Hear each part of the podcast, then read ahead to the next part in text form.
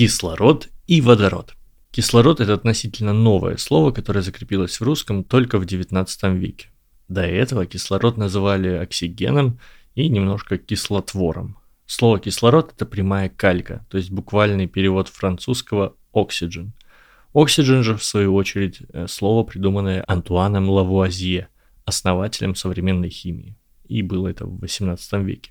Он взял древнегреческое «оксис» – кислый, и французское «дженайо» – рождаю. Все потому, что при соединении кислорода с неметаллами почти всегда получается кислота. Таким же способом Лавуазье придумал, а мы перевели и оставили в своем языке гидроген, он же гидрогеном, и он же водород.